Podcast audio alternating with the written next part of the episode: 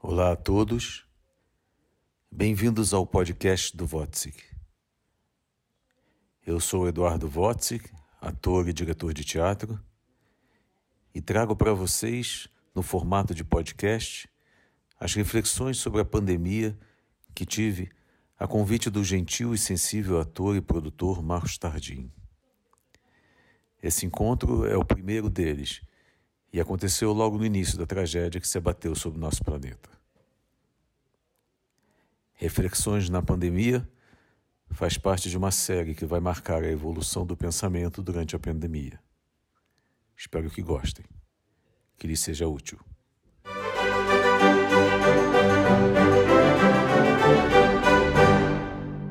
Ah, grande Eduardo, muito boa noite, como vai? Tudo bem? Boa noite, boa noite a todos. Estamos aqui. Prazer te, prazer te receber aqui hoje. Obrigado. Está me ouvindo, está me ouvindo bem aí? Estou ouvindo aqui pelo fone. Vamos ver se funciona é, dessa maneira. É, eu escolhi tá. não colocar o fone hoje, é, enfim, para a gente fazer aqui no, no ao vivo, sem, sem, com a projeção mesmo. Quero saber se as pessoas estão nos ouvindo bem. Está todo mundo nos ouvindo bem aí? Dá um ok aí se o áudio está ok, senão eu coloco o fone, está aqui do meu lado, se tiver alguma, alguma dúvida. Para mim está falhando um pouquinho o seu áudio. Está falhando? Um pouquinho. Deixa eu ver se, deixa eu ver se melhora aqui com o fone, então. Uhum. Vou encaixar o fone aqui. Ver se melhorou. Melhorou um pouquinho aí para você? Para mim tá bom. Tá melhor? Então tá, vamos tá, assim. Tá. Vamos. Ah, melhorou então. Então vamos com áudio. Eduardo, um prazer imenso te receber aqui hoje. É uma honra poder dialogar um pouco com você sobre teatro, sobre ah, os caminhos que, que, que, a criação vem tomando, ainda mais no momento que nós estamos vivendo. É, quero, quero, antes de mais nada, te dizer o porquê eu te convidei para esse bate-papo, te contar uma breve historinha, até para aqueles que estão aqui nos acompanhando. Eu, há mais ou menos 15 anos atrás, ainda no meu processo de finalização da graduação na faculdade, eu tive um encontro muito feliz com uma, uma querida atriz que, que eu tenho uma referência como, como uma, uma grande mestra também da arte de interpretar, que é a grande Clarice Nisquier. E aí, naquela ocasião, a Clarice falava muito sobre as histórias vividas por vocês, né, domingos, enfim, todos é, durante aquele período que vocês trabalharam juntos. E aí, dali eu comecei a ouvir sobre você, apesar de não termos trabalhado juntos ainda. Né, tive, tive a oportunidade de estar na sua ocupação lá na Cidade das Artes em alguns momentos, assisti Missa para Clarice, assisti Michita lá naquele último dia, estive também nos bate-papos e, e, quero te dizer que, que você é um profissional, é um ser humano que muito nos inspira a todos nós que estamos nessa caminhada árdua da, da, da, do, do, processo de trabalho do ator, da investigação, do aprendizado, da busca. E você aí, ao longo desses 40 anos de trajetória profissional, só tem nos inspirado cada vez mais pelo teu amor, pela energia que você coloca em tudo que você faz. É, e eu, eu, tenho como um princípio básico aqueles que eu convido para estarem aqui no bate-papo, mesmo que eu não tenha convivência pessoal ou profissional, é, um, um pré-requisito é que eu tenho uma admiração imensa. E hoje eu te recebo aqui e quero te agradecer por você estar doando um pouquinho do seu tempo para esse nosso bate-papo aqui. Muito bem-vindo, muito obrigado. É, muito obrigado, Marcos. Eu só tenho a agradecer o convite e a oportunidade de, de, de, de, manter um diálogo vivo nessa, eu estou chamando nessa, nessa fase live né? A live tem ajudado as pessoas que estão em casa a estarem mais vivas e a gente também, aos artistas, a estarmos nos sentindo vivos, úteis, é, servindo. E, é, e para a gente isso é muito importante, porque somos seres doadores, passamos a vida toda doando. Né? Eu, há pouco, há 45 dias, estava ensaiando um espetáculo dentro do Oi Casagrande, naquele espaço imenso, eu sozinho ali ensaiando, e estava fazendo o espetáculo A Missa para Clarice, lotando aquele teatro Maison, né? e de repente tudo parou. Então, é uma, é, é, essas, essas, essas, essas novas é, oportunidades né, de entrar em contato com as pessoas e dialogar, quer dizer, para a gente é muito importante, eu acho que para as pessoas também. Sim, E já pegando um pouco esse gancho dessa conexão que nós acabamos criando pela internet hoje, vários artistas já se repensando, várias manifestações artísticas e até linguagens sendo construídas. Eu, eu estava vendo é, até uma, uma, transmissão de uma live do Du Moscovis esse, esse, final de semana. Eu falei, olha que legal, ele já está criando uma linguagem nova. Queria partir desse princípio para te fazer a seguinte pergunta: de que forma você acredita que essa renovação da arte vai acontecer nesse período que nós estamos vivendo de reclusão? Para o que nós vamos viver pós aí pandemia? De que forma você está enxergando isso? Eu sei que, que não, não é uma, uma resposta exata, para muitos é a pergunta do milhão, mas de que forma você está tá percebendo todas essas manifestações? De que forma você está percebendo a articulação dos artistas e dos pensadores da arte da cena né, para esse, esse novo momento que nós vivemos na sociedade? Eu, é, eu não sei. Eu não sei. Eu não tenho, como você mesmo disse, é muito difícil, eu não tenho uma resposta exata, né? mesmo porque a previsão do futuro, né? eu intuo o futuro, mas eu não tenho a previsão do futuro.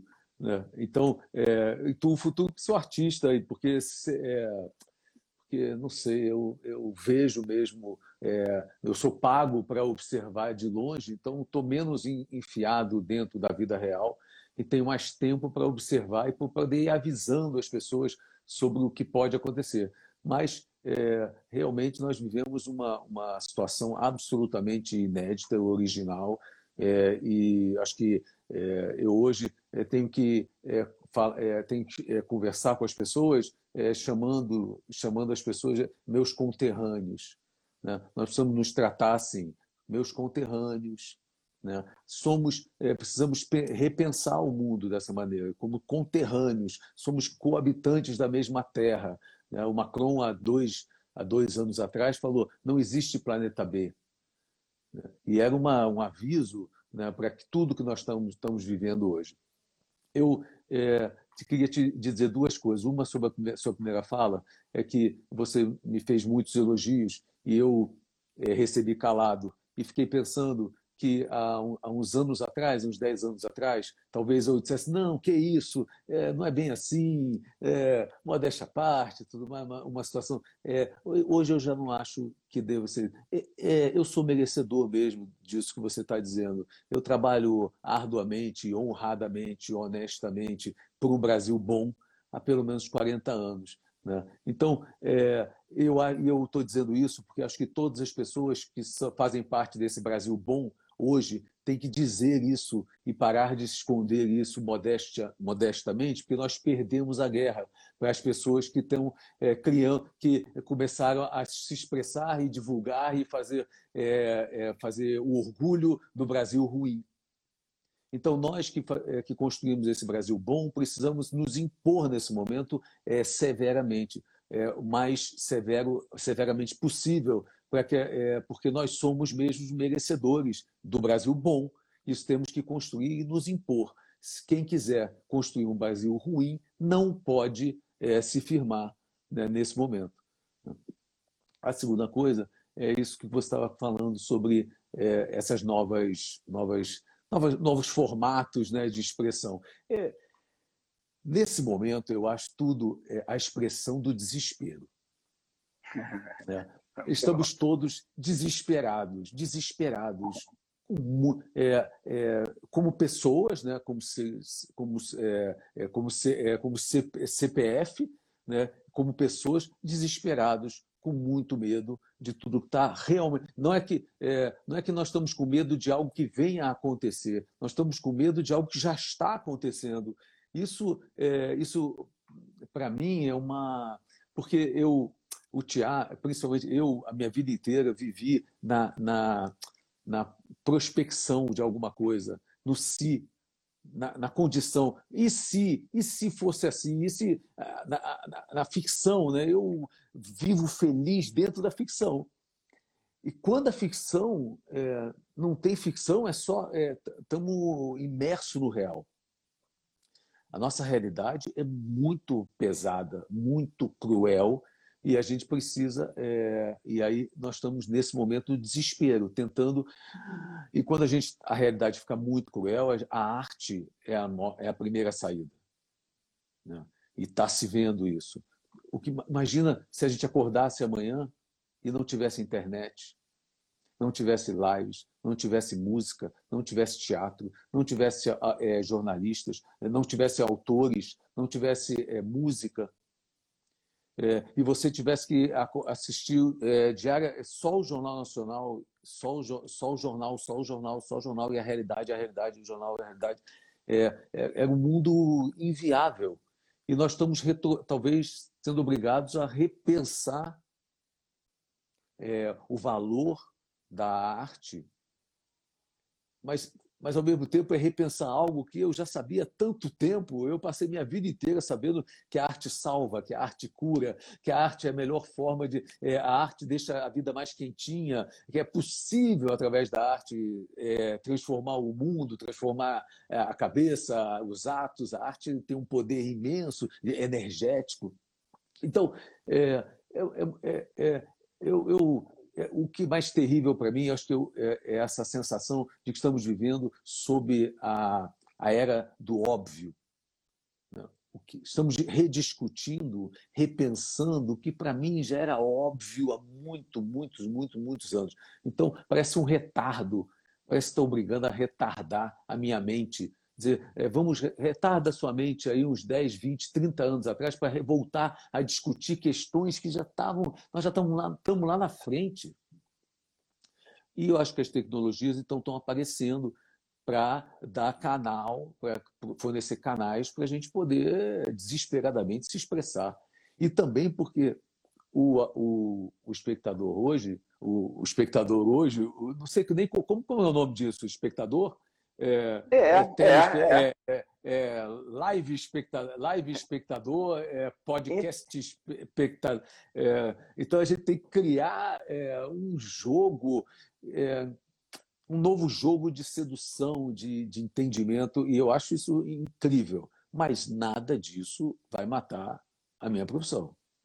O teatro é presencial e é um exercício fantástico né, de, de, de, de descobrir o que eu faço na cena para emocionar quem está sentado lá.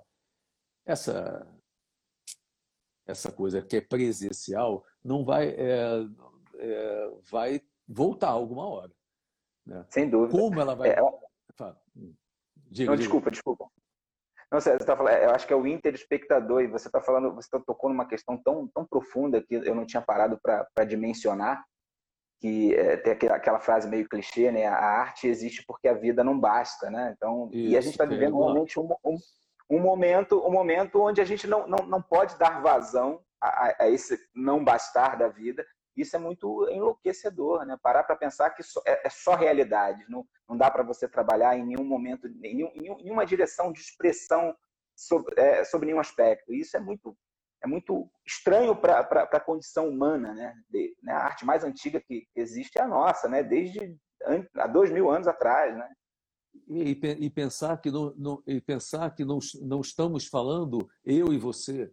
É, o cara lá na, no, na, na, em Londres também está parado. É, no Tibete está parado, todo, o planeta está parado o planeta está parado. O planeta, acho que nunca, não, acho que nunca na história da humanidade o planeta parou junto, ao mesmo tempo. Isso, é, todos os artistas, é, eu tenho, eu, eu, eu, sou brasileiro, mas o meu, o meu país é, é o teatro. Todos os teatros do mundo estão parados. Todos os atores do mundo estão parados. É, todas as, as bilheterias estão paradas, os, os palcos estão vazios é, o Leopoldo Freud dizia: um teatro vazio dá-me a impressão de que a vida foi ontem. É, e é um pouco isso que, é, que, a gente fica sentindo aqui, sabe? Uma sensação de que é, a gente tem tanta coisa ainda para explorar, para dizer, para pesquisar, para investigar, para mostrar, né? e, e, o mundo está parando é, para repensar questões que, que o teatro. Gente, olha, eu vou te falar o, o, a, tem uma fala do, do, do, do médico do Tilvânia, do Chekhov, escrito em 1905, sei lá. Cara, o cara fala exatamente o que nós estamos vivendo hoje. Exatamente, ele fala para Helena o, o, médico, fala exatamente o que nós estamos vivendo hoje. Exa mas fala-se exatamente isso, sobre as florestas, manutenção das florestas, sobre a questão do meio ambiente, por que, que o homem, ele, ele, ele, ele enfim, ele, o, o, o é, não é impressionante. É, o Shakespeare já falava isso, os gregos já falavam isso, tudo, nós estamos. A, a, a, a tragédia grega já falava isso, então o teatro está muito. É, é um atraso para a gente, para a nossa mentalidade, para a nossa inteligência. Demais da conta, sabe? É, se as pessoas tivessem ido mais ao teatro, ouvido mais o que nós tínhamos a dizer, o que nós estávamos prevendo, o que nós estávamos falando, repensado, em vez de é, ir rapidinho ver uma comédia idiota e, e, ou então ir comer uma pizza rapidinho, tivessem refletido sobre as questões, né, é, o mundo não teria chegado a essa, a essa. Isso estou falando não em relação ao meu teatro, em relação ao teatro é, do planeta todo né? porque nesse momento nós estamos todo, todos parados. É, Sim. Eu queria, essa, nessa nova jogada que a gente, nesse jogo, novo play, né, que é isso que nós estamos fazendo aqui, e, e novos formatos que vão aparecer, eu, que, a gente tem que chamar muita atenção, primeiro, para uma, uma coisa que é muito importante. Hoje até ali, que a Cacilda Becker é, foi, foi é, ela, em 1948, ela foi a primeira atriz contratada pelo TBC. E ela fez questão de ser contratada, e naquele momento foi a primeira vez que uma atriz era contratada. Então, é, e ela, e ela, e, então se quebrou-se o preconceito de que a arte séria o artista sério tem que ser diletante. E hoje nós estamos retomando uma discussão que é o que eu estou vivendo hoje, estou vendo hoje acontecer, uma discussão 1948, quando a gente vivia um preconceito de que a arte tem que ser de graça que o artista sério tem que dar, dar é, fazer as coisas dele sem, sem cobrar, que nós somos, é, nós, nós temos que. Então, a quantidade tem que tomar um pouco de cuidado, porque a quantidade de lives, de músicas, de entregas é, artísticas que a gente está fazendo na internet, de graça, sem cobrar, como se essa palavra de graça não é, é, fosse uma, uma coisa feia que o, que o, que o artista tem que. É, o artista é, é, é, Então, isso vai, pode vir a reforçar futuramente uma impressão que o público brasileiro, principalmente, já tem de que a arte é gratuita. E que a arte. E, e hoje, então, que aumentou ainda que o cara tá, a arte está chegando na casa dele, no celular dele, em, em, todas as mídias que ele tem em casa, ela vai o dia inteiro vai entrando gratuitamente na casa dele, ele não vai pagar mais por isso nunca mais. Isso é perigoso. Mas é diferente, reforça... é diferente, é diferente, né, Eduardo? No, como você bem colocou, a, a experiência presencial ela, ela, ela, ela, claro. ela tem ela, ela, tem, ela tem tato, ela tem olfato, ela tem, ela tem paladar, né? Então, claro. é, mas, mas concordo perfeitamente com você, porque é uma questão muito delicada, a gente precisa repensar também essa forma de, de, de reproduzir esses conteúdos, de que forma ele vai ser é, publicamente disponibilizado, porque nós, é porque... É, essencialmente, precisamos viver, é, é, ser remunerados pela, pela nossa arte, porque é dela que vivemos, né? É, principalmente, é, é, principalmente o pensamento de quem, de quem há muito pouco tempo atrás, há 45 dias atrás, nós éramos mamadores da, da Lei Rouanet, nós éramos vagabundos que não fazíamos nada, nós éramos caras que não precisavam ganhar porra nenhuma para fazer o que, a gente o que a gente faz. E a gente não tinha nenhuma importância. Isso há 45 dias atrás. De repente, é, nós, os cientistas, os, os, os, os, e, os, e os professores. E o, que se, e, e, e o que nós estamos vendo? uma carência imensa de arte, uma carência imensa de, de, de ciência, porque nós só vamos sair daqui só, enquanto, enquanto não tiver a solução pela ciência, não sairemos de casa. Enquanto não tivermos, a, é, enquanto estamos em casa, precisamos da arte para sobreviver. E precisamos de professores, porque um povo que não tem educação vai para a rua. O povo sem educação vai para a rua vai para a rua e, e, se contaminar e contaminar o outro, e, e aí isso não tem mais fim, nunca mais nós vamos sair, porque faltou educação ao povo brasileiro, educação mesmo, educação pressupõe ética, empatia, o outro. E se isso não existe, como é que eu vou, é, se isso não foi é, fomentado, nem, nem então se não teve fomento, não teve construção de um, de um povo, de um, de um povo, de um país com ética, um país com ciência, um país com educação, um país com arte, pô, nós, nós, tamo, nós, vamos ficar nesse bolo aí, não vamos sair nunca. Não vamos sair nunca de casa. Porque toda vez que der uma liberadinha, vai todo mundo que não tem educação. É, vai todo mundo se, se contaminar e contaminador. Aí volta para o isolamento. E nós podemos passar uma vida assim.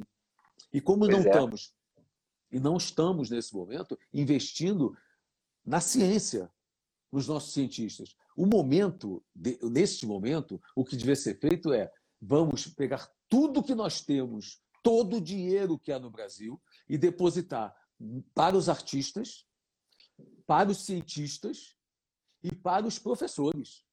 Porque essa gente é que vai tirar a gente daqui. Claro, e os médicos. Né? Os médicos, é, eu ia falar deles. Estou é, chamando, é, chamando o médico, o médico, inevitavelmente, o médico, o médico, se colocar na mão dessas pessoas, daqui a pouco não precisa mais do médico. Porque um vírus não precisa de médico. Toda qualquer pessoa que vai para lá, é, que pega esse vírus, ele não precisa de médico. Porque o tratamento é ridículo, só que morre. Sim. O tratamento é, é, de todo mundo é a mesma coisa, não tem nem remédio para dar. Vai para casa, quem não está com problema respiratório, vai para casa, espera passar, né? ou está com problema respiratório, vai para né, UTI e aí falece. É, não, é, então, o médico, na verdade, é um, é um, é um, fica monitorando a tragédia com TH, com, com T minúsculo. Sabe a diferença? Eu aprendi desde cedo a diferença entre a tragédia com T maiúsculo e a tragédia com T minúsculo. A tragédia com T maiúsculo é a tragédia grega, maravilhosa, que nos lembra, cada vez que a gente assiste, ou que lê, ou que estuda, que a, grandeza de ser humano nossas grandezas, né? É, nossas, nossas grandezas. A tragédia com T minúsculo, ao contrário, ela lembra o tempo todo a gente as nossas misérias. Como nós somos é, mesquinhos, pequenos. O ser humano é mesquinho, naturalmente assim. Então, é, ele, é, tem, ele é capaz de, de atos de grandeza e é capaz de, de atos de pequenez, pequenezas. Ele, ele, é capaz de, de amar e ele é capaz de odiar. Ele mata uma pessoa. E o que rege isso é o poder, é o medo de ser preso, o medo de não sei o quê. É é, e a, a, classe política se organiza para isso. Mas, é, enfim, eu estou falando, falando tudo isso, são coisas que a gente tem que, é, nesse momento, não tenho nenhuma certeza. Ah, e, e a tragédia, só porque voltou, desculpa, a, a tragédia com T minúsculo, ela, ela, ela, nossa obrigação enquanto sociedade, enquanto conterrâneos, é não deixar ela acontecer. Fa trabalhar diariamente para não deixar ela acontecer. Como eu vi em Brumadinho. Aconteceu agora. Né? tinha que se traba ter trabalhado. Depois, porque depois que ela acontece, deflaga o que é de pior no ser humano. Tanto para as vítimas, quanto para os algozes, quanto para os responsáveis, pelos culpados. Pela... Tudo é ruim. Tudo é ruim. É ruim para todo mundo. É uma desgraça. Cai tudo em desgraça. Aparece, cai do armário os piores sentimentos, as piores emoções, o que é de pior no ser. Esse Brasil ruim, ele vai aparecendo. Então, nós temos que trabalhar a vida inteira para nos organizar para que essa tragédia com termino não aconteça, para evitar que ela venha a acontecer. Porque se ela, que é o, e é o que aconteceu, está acontecendo nesse momento, né? Sim, e você tocou aí em Brumadinho. É, muitas pessoas aqui provavelmente não devem saber que você acho que foi o único ator que até hoje apresentou um espetáculo solo é, em Brumadinho, depois da tragédia de Brumadinho. Eu estive num dos bate-papos lá na Cidade das Artes com você, você falou um pouco sobre essa experiência. Eu queria que você dividisse, relembrasse esse momento para você aí que foi tão marcante na tua trajetória profissional, tão de, imenso, né? Foi marcante por causa disso, porque quando eu cheguei lá, a tragédia já tinha, a tragédia com T minúsculo já foi, já era, era ontem. Então, é, não há, não, não há o que, o que, que recupera. A, a missa para Clarice começa dizendo assim: tudo no mundo começou com um sim.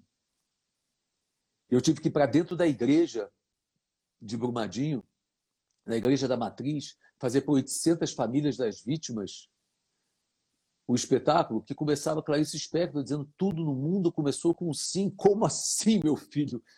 É, como que levanta aquela. Como que re, recupera o sim, o sim, o positivo é, daquela gente?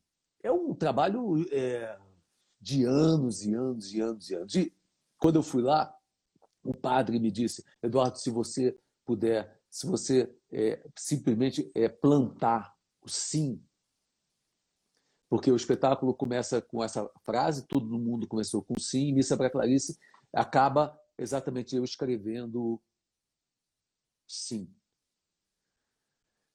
É, e o, o padre e as pessoas que me convidaram disseram: se você vier aqui e plantar o sim, já vai ser, nesse momento, já vai ser muito importante para a gente. E foi isso que a gente fez. A gente foi, fizemos esse espetáculo, que foi extremamente emocionante. E eu devo dizer assim, para quem é artista, é, eu não pude, em nenhum momento que estava fazendo o espetáculo, talvez quem, quem é ator vai entender isso que eu vou dizer. É, é, se eu, enquanto estava, enquanto estava fazendo o espetáculo, me lembrasse do que tinha acontecido, do para quem, para quem eu estava fazendo e por que eu estava fazendo e qual era a situação real, eu não conseguiria sair da primeira frase. Eu só consegui sair da primeira fazer o espetáculo porque a minha mente ficcionava. E aí ia propondo que o público também ficcionasse então, tem um momento no, no, espetáculo onde o público reza junto e levanta e gira junto. Então, quando eu vi, é, a freira estava rezando Clarice Spector, a, o padre estava rezando Clarice Spector, as famílias, todo mundo girando junto, as freirinhas girando. Eu falei, ah, cara, o teatro é tão maior, tão maior, tão maior do que... É, nossa, e aí eu achei que eu estava fazendo esse serviço. É, e, e, e eu, eu, enfim, é, então foi muito foi, foi importante nesse sentido, dizer, porque a gente é, pôde levar. E depois eu fiz também a missa campal na praça da rodoviária para toda a cidade. Eu em cima do coreto fazendo a missa. É, uma experiência extraordinária, dentro do extraordinário, né? porque tudo já era é, é, é, uma tentativa de extraordinário numa coisa ordinária. Não, e, eu estava vendo os teus ensaios lá no, no, no perfil da, da Vodsky Produções, né? Tá, tá, muito bacana. E numa das suas falas me, me, me remeteu agora é, essa colocação que você fez, quando você diz da energia do teatro presente, que quando ele, ele, ele está ali na, na sua plenitude, o espectador ele sai vibrante, ele sai ele sai é, pulsando vida, independente de ser uma, uma história triste, um drama. É, eu, eu, venho, eu venho tendo a oportunidade também de dividir um pouco isso. Né? quero que você, de repente, tenha a oportunidade, quando a gente voltar minimamente ao, ao, ao caminho é, que a gente né, parou lá atrás. Eu tenho um trabalho com uma outra atriz, a Kenny Albert, que se chama Na Hora do Adeus, um espetáculo que fala sobre alcoolismo, culpa, depressão, suicídio, só que de uma forma leve, bem-humorada, um texto do psicanalista Jarbas Capuzzo Filho e direção do Daniel Dias da Silva. Nossa última temporada foi durante Setembro Amarelo, lá na Casa de Cultura Laura Alvim. E durante um ano de apresentações com o trabalho, nós vínhamos vivendo exatamente essa experiência. As pessoas é, pensando, refletindo sobre temas delicados, depressão e suicídio, e saindo vibrantes do trabalho, saindo, saindo é, é, e nos dando a certeza de que a energia do, do teatro e da cena estava ali presente e pulsando, porque envolvia, né? E é, tem a ver muito com isso que você está falando agora, né? Você quer falar um pouco sobre isso, sobre a energia presente do teatro em, em, em sua plenitude? E você fala disso de uma forma tão linda. Não, eu reconheço isso dos meus pares. Eu reconheço isso dos meus pares. Eu vejo quando o Zé Celso está falando, sabe? Quando o cênico, quando o Zé Celso, Zé Celso hoje é o maior representante, é o mais é, antigo da minha é, é o meu é o meu pastor seria hoje o pastor da, das artes cênicas do Édipo, da, do pastor grego que tem traz todo o conhecimento. Você vê quando ele fala que, é, é, que a, a, a, energia cênica é, se, se estabelece. Você vê também é, é, quando o Amir fala também, essa geração acima da minha, quer dizer, né, eles têm eles eles viveram tanto teatro, teatro, não esse teatro de sala, né, que mingou, que, que trouxe uma, mingou essa energia. Né? Esse teatro de sala é uma outra, é outra coisa que podemos falar em, outra, em outro momento, mas esse teatro, teatro de sala é, prejudicou muito essa energia, que é um teatro de sala, que era para ser um, um, é uma, uma opção alternativa do teatro mesmo. Mas os teatros foram acabando e o teatro de sala virou teatro normal. Então as pessoas acham que podem falar normalmente, naturalisticamente, pensar naturalisticamente, é, ter o corpo natural, ser o mais natural possível, que vai, vai comunicar. E é mentira, porque a comunicação só se dá se você tiver cênico. Para todo mundo entrar nesse lugar da fantasia, você precisa estar fantasiando no espaço da mentira, do teatro. O teatro é mentira. E aí todo mundo sabe que é mentira e vamos e vamos caminhando junto. E aí incrível, porque durante duas horas a gente está numa energia de, eh, de, de, de ficcionar. E se, se isso acontecer, isso cada criando expectativa, fazendo com o espectador, que o público vire espectador. Como é que você faz isso? Criando expectativa. Então, e agora? O que vai acontecer? Vai acontecer isso? Depois, olha o que aconteceu. E cada vez isso é, uma, é, é um passeio longo, maravilhoso dentro de um lugar. Às vezes, um espetáculo consegue isso um minuto.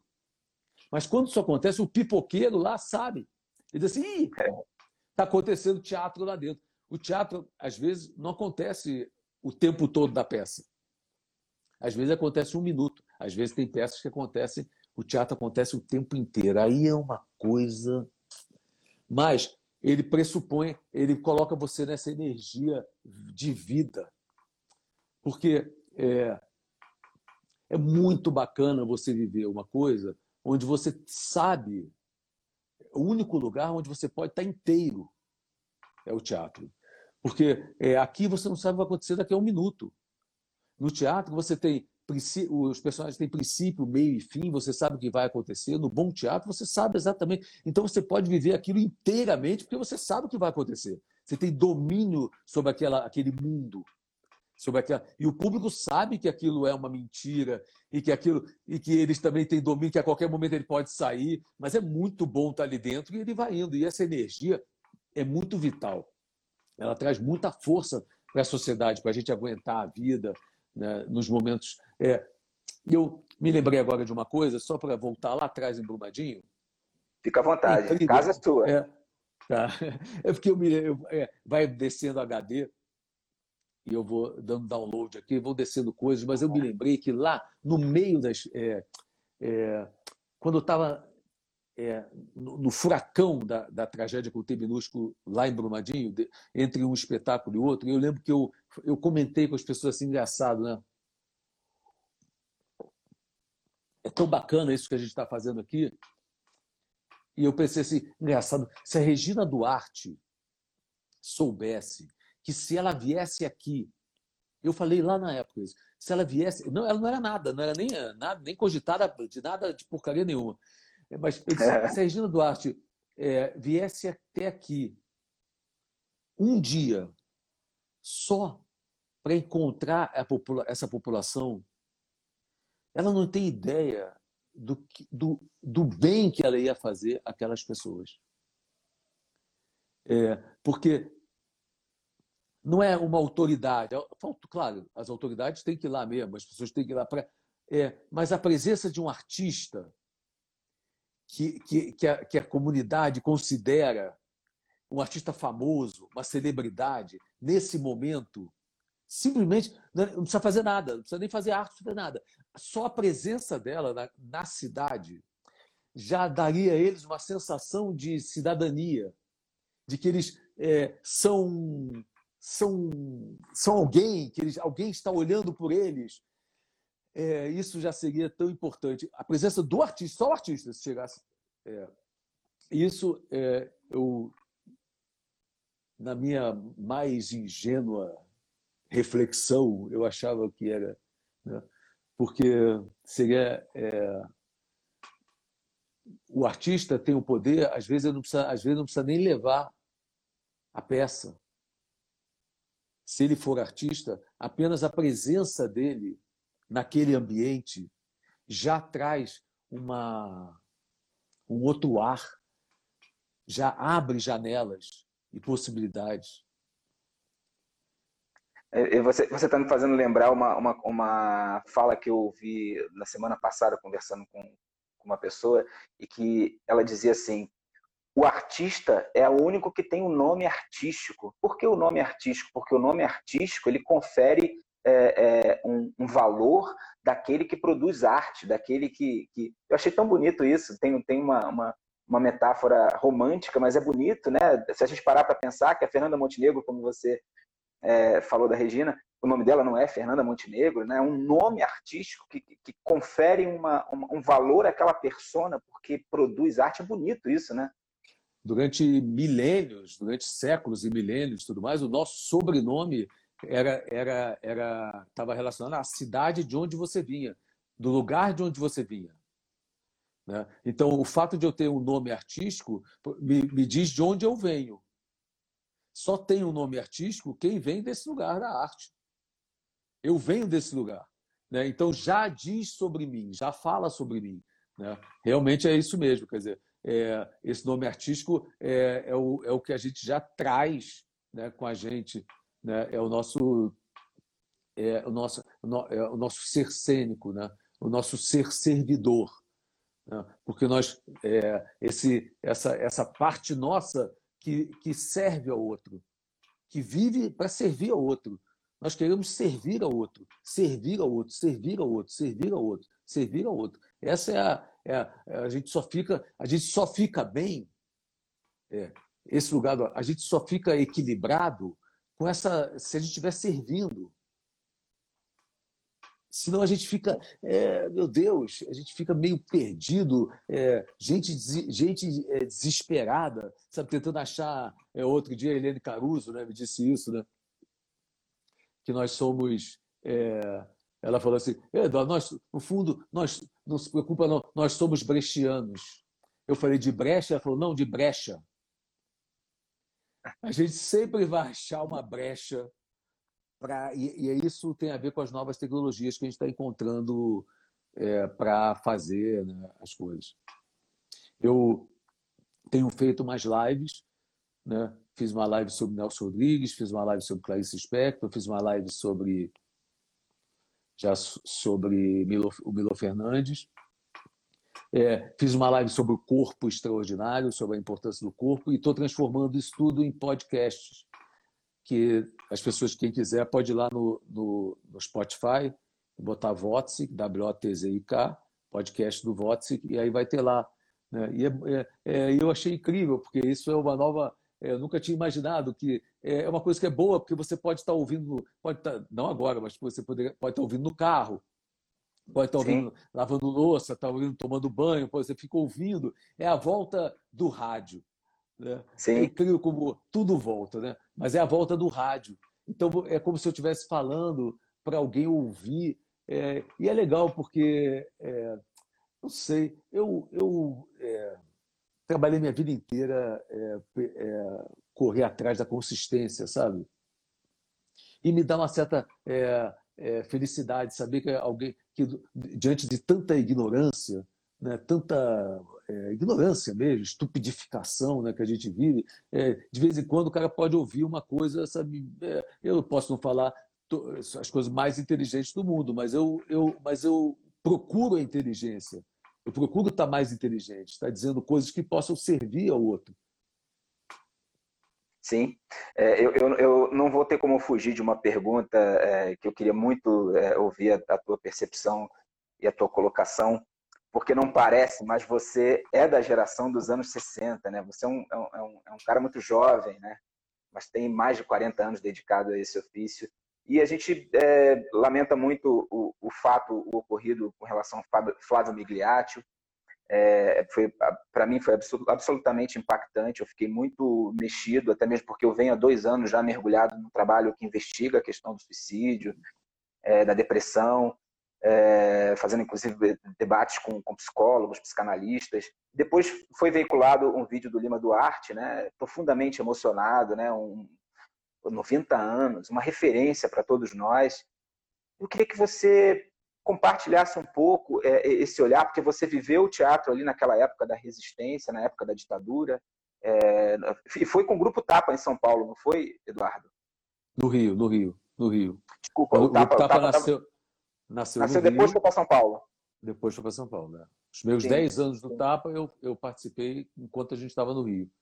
Depois eles foram para São Paulo. E você foi com eles para São Paulo? É porque eu, eu lembro do Tapa, né, na, quando ele já estava em São Paulo. Isso, não. Eu, eu, quando eles foram para São Paulo, aí eu já estava dirigindo. Aí eu, tava, aí eu comecei a criar o Centro de Investigação Teatral e eu já começava a dirigir. Minha primeira, minha primeira direção foi dentro do Grupo Tapa, O Homem que Sabia Javanês, do Lima Barreto. E a segunda direção, a geração Trianon, já era essa. Eu, o Grupo Tapa indo para São Paulo e eu ainda fazendo parte dele, ainda era com atores que eram do Grupo Tapa e outros que estavam entrando, a geração Trianon. E aí o, aí o Grupo Tapa ficou em São Paulo e aí eu comecei a fazer eh, carreira solo. Né? É, eu já estava é, é, dirigindo, eu comecei, é um pouco isso. O, Entendi, é... porque a minha, a minha pergunta, é, Eduardo, vai muito no lugar assim, porque a, o meu sentimento, principalmente com a fala do Lima, é que os atores dessa geração que viveram teatro de resistência na época da ditadura e que né, iam, iam para os teatros e tinham medo de, de sair e, e, serem abordados pela, pela veraneio, como ele cita, né, e serem levados para interrogatórios, para para torturas e até para, né, enfim, aquela, aquela, aquele absurdo que foi a ditadura. Né, e hoje estarem, de alguma forma, lidando com, com o governo, eu não quero falar de política, acho que não, não vale nem a pena, mas é um governo que é muito opressor, sobretudo com os artistas, e agora a gente viveu o momento que a gente está vivendo inédito na história da humanidade, onde o, o, os, os, mais fragilizados são né, os, que estão com uma idade avançada, enfim. Então eu, eu fico tentando é, imaginar que dor é essa, que, que, que falta de, de, de, referências e de perspectivas que, que pode se ter e que se pode chegar a um colapso emocional, psicológico, enfim. Como é que você, como é que você é. vê isso, Eduardo? É uma, é, uma dor, é uma dor imensa, imensa, imensa, imensa. Eu, eu, a, a, mas eu, eu já eu já tá, eu estou me preparando para isso. Eu, há, há, três anos atrás eu reuni a minha família e, e, e eu disse a eles o mundo que eu pelo qual eu trabalhei a minha vida inteira já não vai já não vai ser isso não significa que eu não vou continuar trabalhando exaustivamente por isso, porque é o que eu sei fazer e é o jeito que eu, eu acordo de manhã, é assim que eu faço. Né? Eu trabalho por ele. Mas eu já sei, eu já não tenho mais a ilusão de que esse mundo vai acontecer, é, pelo qual eu trabalhei a vida inteira. Isso, para essa geração que realmente viveu a questão da vida ou morte, porque eu não vivia a questão da vida ou morte, mas essa geração Lima Duarte, Flávio Miliati, eles viveram. O Lima Duarte conta a história de que ele entrava em cena no teatro de arena é, e, e, ele, quando ele estava no meio do palco, é, e ele tinha a sensação de que podia levar um tiro a qualquer momento de um bolsonarista da época. Né? A qualquer momento, um bolsonarista de época podia pegar uma arma e dar um tiro nele. E isso dava uma, uma, é, uma vida ao espetáculo, é, uma, uma, tudo era, ficava muito é, vida ou morte para o ator. É, então, é, a geração anterior viveu muita questão é, vida ou morte no sentido financeiro, da sobrevivência financeira.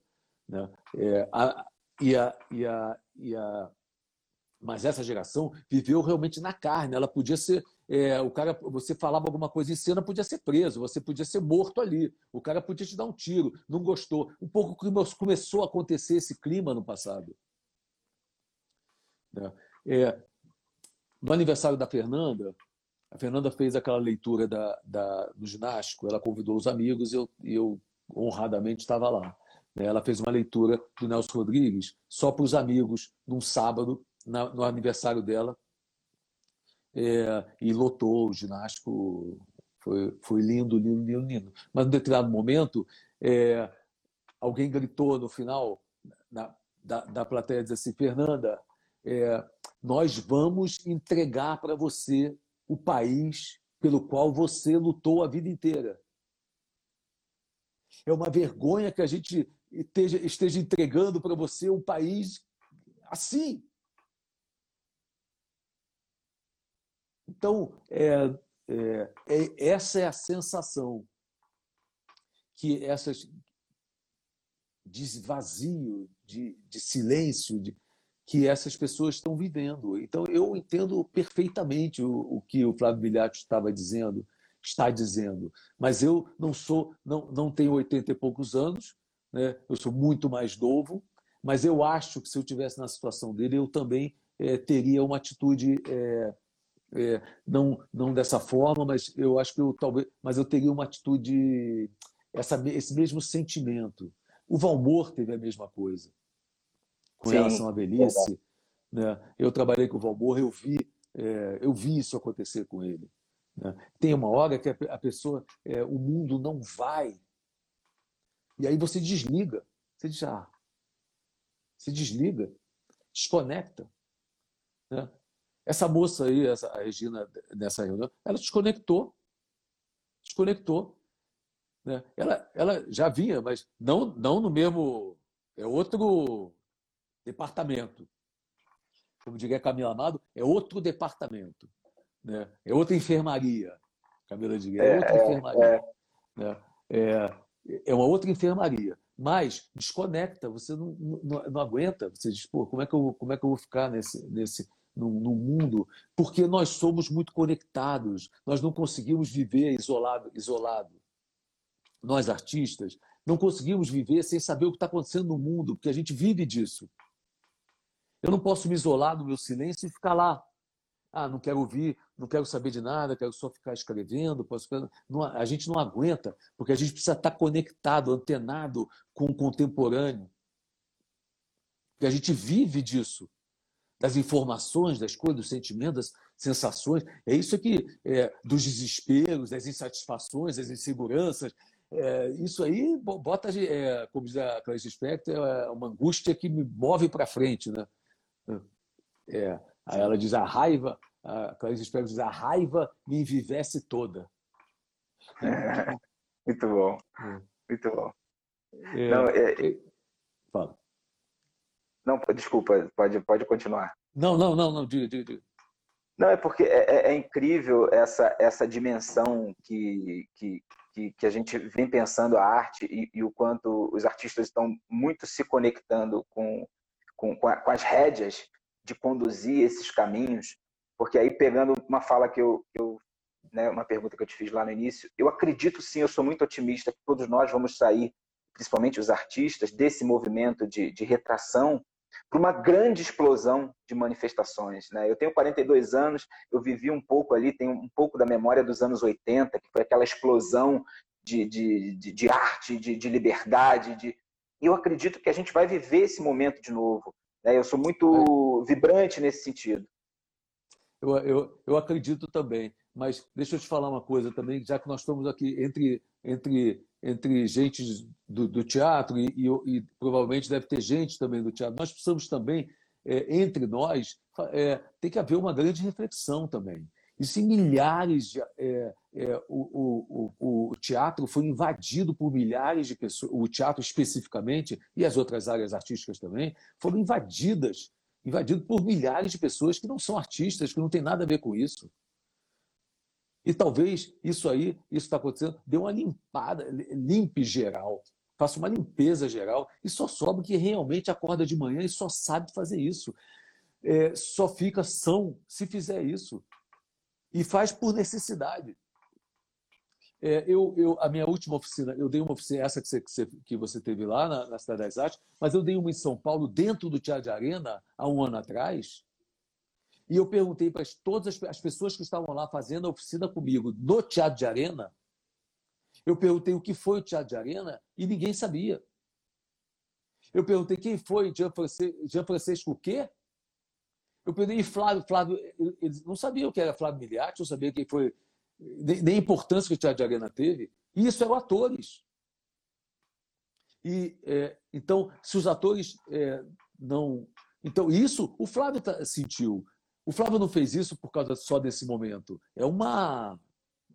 É um tempo onde o mundo vai dizendo para você que nada que você fez é importante, que você não tem história, que você não faz parte da história. É quando o prefeito da cidade resolve mudar, vou mudar o nome do Teatro Panema para Teatro Paulo Gracindo. Aí o pessoal falou, mas por quê? Não, porque é muito melhor. É, ele achava, o prefeito, que Teatro Ipanema é, é, se chamava Ipanema porque era em Ipanema. Sim. Ele não tinha a menor ideia do que, do que foi a, constru, a construção do Rubens, do Ivan e da Leila, daquele espaço que ele representa para a cidade, para a cultura, para a arte, para a alma das pessoas, para a liberdade, para a transformação, para a revolução é, socioambiental, antropofágica, antropológica, cênica que o Teatro Ipanema representou. Então, é, achava que era por causa do Teatro Ipanema. E o Flávio Milhati sente isso também. E quando eu cheguei lá no, no, no, lá no Teatro de Arena, as pessoas não sabiam. E nem estavam interessadas em saber qual era a importância do Teatro de Arena e o que, que aquilo podia. Então, eram capazes de entrar em cena, fazer cenas ali e nem inspirar os fantasmas que estavam ali. Sabe? Porque você entra no Teatro Ipanema, está lá o Rubens Corrêa. Se você não aproveitar o ar que o Rubens Corrêa, você entrando lá, você vê, os, você vê o Jean-Francisco Guarnieri ali no Teatro de Arena. Então o cara entra, faz, fica uma temporada lá de seis meses, nem sabe que estava que, que, que sendo observado pelos maiores atores que já passaram pelo. É, e quanto você perdeu de oportunidade de conversar com eles, de aprender com eles, de aproveitar para aprofundar a sua arte, com sabendo o que, que eles fizeram, até onde eles foram, o que, que eles alcançaram. E essa evolução é nossa. E acho que nós perdemos também, desconectamos nós, gente do teatro, gente do teatro, milhões de gente no meio do caminho. Eu, eu divido as pessoas de gente do teatro e gente de teatro. Gente do teatro somos nós, que nascemos lá dentro do teatro. Né? O Pedro Cardoso foi o iluminador, operou luz, é, montou luz, foi, foi ator de teatro, foi, fez tudo lá dentro. É, muitas, vezes, muitas vezes eu, eu gosto de falar sobre isso, eu, eu, eu agradeço muito, estou sempre reverenciando os mestres que eu, que eu tive na minha caminhada, né? Eu fiz a escola de formação de atores da universidade, comecei é, fazendo teatro com a Itala Nandi, né? E com toda a história que ela trazia da oficina e da época enfim, do, do, do áurea do oficina, né? E, e, aprendi muito a reverenciar essa, essa atividade de grupo e, e, e gosto muito de falar isso sempre. É, tive a oportunidade de trabalhar também com, com, com iluminação, enfim. É, e as pessoas às vezes acham que você, ah, mas né, eu, eu, acho que a formação, essa vivência, essa vivência do, do ofício, sobretudo em, em, em, diferentes funções, né? É, hoje, hoje eu, eu, eu, produzo meus projetos, eu além de ator, né, eu, eu desenvolvo também outras funções, outras ações dentro do, do, do fazer artístico. E as pessoas acham que você está querendo desdenhar aquele que não passou por um processo de, de, de mínimo de, de, investigação ali. Não é desdenhar, é, é, só querer reverenciar o quanto aquilo ali é importante, o quanto aquilo ali é, é, fundamental. É porque a gente andou ouvindo muito essa gente, a gente andou é, é, é, dando poder a agentes de teatro. Agentes de teatro não são agentes do teatro, agentes de teatro são agentes que exploram a gente são os produtores, os jornalistas, os críticos, os, é, é, o que tem de, de, de, a prefeitura, o que tem de gestor. É um monte de gestor, é não sei o quê. Cara, e o, e o artista? Nesse momento, os artistas mesmo estão sem ação e sem emprego. Os artistas. Mas o funcionário da Secretaria Municipal de Cultura, lá de, de não sei o quê, tem umas 5 mil lá. Eles só, só existiriam por causa da gente. E eles têm emprego, 13 terceiro, salário, tudo, tudo certinho lá com eles fazendo. Tudo certo. Estão em casa, nesse momento, recebendo diariamente. O artista não tem nada. Mas como é que a gente chegou nesse, nessa situação? Então, o momento é muito importante para refletir muitas coisas que, gente, que se deixou passar, sabe? Que se, é, que se deixou passar de acontecer. Né? E como, é que, como, é que, como é que a gente deixou passar a meia entrada? Como que pode? Então vai lá, vai lá na loja americana amanhã e diz assim: olha, a partir de amanhã, é, é, idoso e, e, e, e estudante, estudante, vai professor. pagar meia, professor, estudante não sei o que, vai pagar meia entrada. Você criou cria uma coisa na, na mente do, do, do, povo brasileiro que se você não dá meia entrada, eles acham que você é, é, ainda é um artista escroto. Né, que você é, é, mesquinho, que você quer ganhar dinheiro. É, então vira uma, então o cara entra na minha loja e diz para mim quanto que eu tenho que cobrar no meu ingresso. Eu sou o artista, eu cobro o que eu quiser. Se eu quiser, inclusive, fazer de graça quinta-feira, sexta, sábado, eu faço. Se eu, se eu quiser dar, cobrar 100 mil reais, eu cobro por um espetáculo. Eu, por, a temporada não vai ninguém, o problema é meu. A loja é minha, eu sou, a loja é minha. Então, como que, como que a gente deixou a pessoa, as pessoas entrarem na nossa loja e dizer quanto que a gente vai cobrar e de que forma a gente vai cobrar. Isso é uma, é uma, é uma, é uma, é é uma, uma ultraje e que foi virando, banalizando muitas coisas no nosso, na nossa profissão foi, foram sendo banalizadas, igual está se banalizando as mortes. A gente está chegando a um ponto, claro, que vai da, do, da, da, da meia entrada, o que, a perversão que há, a sordidez e a perversão que há na meia entrada em relação aos artistas, a sordidez que há e a perversão que há quando você diz que o artista mama na Lei Rouanet, porque nós, artistas, não temos nada a ver com a Lei Rouanet. E o próprio artista é incapaz de dizer isso. Olha, eu não tenho nada a ver com a Lei Rouanet. Eu vendo meu espaço publicitário para uma empresa. Quem se beneficia da Lei Rouanet não sou eu. É a empresa. É a empresa. Então, se você acha que alguém está levando dinheiro com a Lei Rouanet, você tem que ir nas empresas, na Petrobras, no BNDE, no, no na, na, Eletrobras, na, na, no CCBB, não sei o que, sei lá, na Volkswagen, todo mundo que está se beneficiando. Eu estou vendendo o meu espaço publicitário da minha peça, o meu espaço, porque eles se interessam no departamento de marketing deles, se interessa por é, juntar o nome, a marca deles, com a imagem prestigiosa que o teatro tem. Então eu estou vendendo, é só isso que eu estou fazendo. É, Agora, é, perfeito, eles... perfeito você estar tá falando sobre isso, porque as pessoas às vezes têm uma desconexão completa. Completa. E, o, e eu já vi milhares de artistas e atores também que não, sabe, não sabem responder, não souberam responder quando foram acusados de fazer esse negócio. Não, é realmente. A gente. Como assim? O que, que eu tenho a ver com isso? Eu vendo o meu espaço publicitário. Eu, eu, eu, eu, eu, e o cara compra. Agora, quem se beneficia com a lei, quem, eu não, eu não disco, eu, ao contrário, eu pago imposto de renda. Quem não paga imposto de renda é a empresa. Ela Sim. que deixa de pagar o governo, e o que ela deixa de pagar o governo, ela ganha em dobro, porque ela ganha sem pagar o governo e ganha em publicidade para ela mesma. E, e marketing para ela mesma. Então, é, é isso. Nós precisamos fazer um, aproveitar essa oportunidade para criar novas, no desespero, criar novos segredos, mas também fazer novas, é, é, profundas reflexões sobre a, a nossa. É, por, onde, por onde a gente estava andando, sabe? Porque nós andávamos com uma sensação de muito de sermos de, de sermos muito desnecessários Sim. Eu lembro, eu ligava, eu ligava, ligava para o Domingos, meio-dia, dizia assim, ei, Domingos, tudo bem? Tudo bem. O que você está fazendo? Trabalhando. Ele falou, aí, ele, aí ele falava assim Eduardo, estou trabalhando desde seis da manhã e ninguém me pediu. É, muito bom.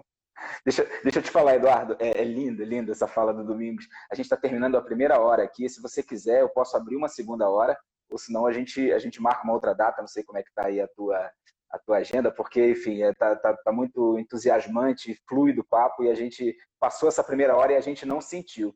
Se você quiser, eu posso, faltam 30 segundos, eu posso abrir de novo, ou então eu já vou ter que me despedir de você por aqui. O que, é que você prefere? Eu, não, eu acho que, acho que nesse momento, acho que é esse, essa pílula, essa pílula é. É, é, deixa assim.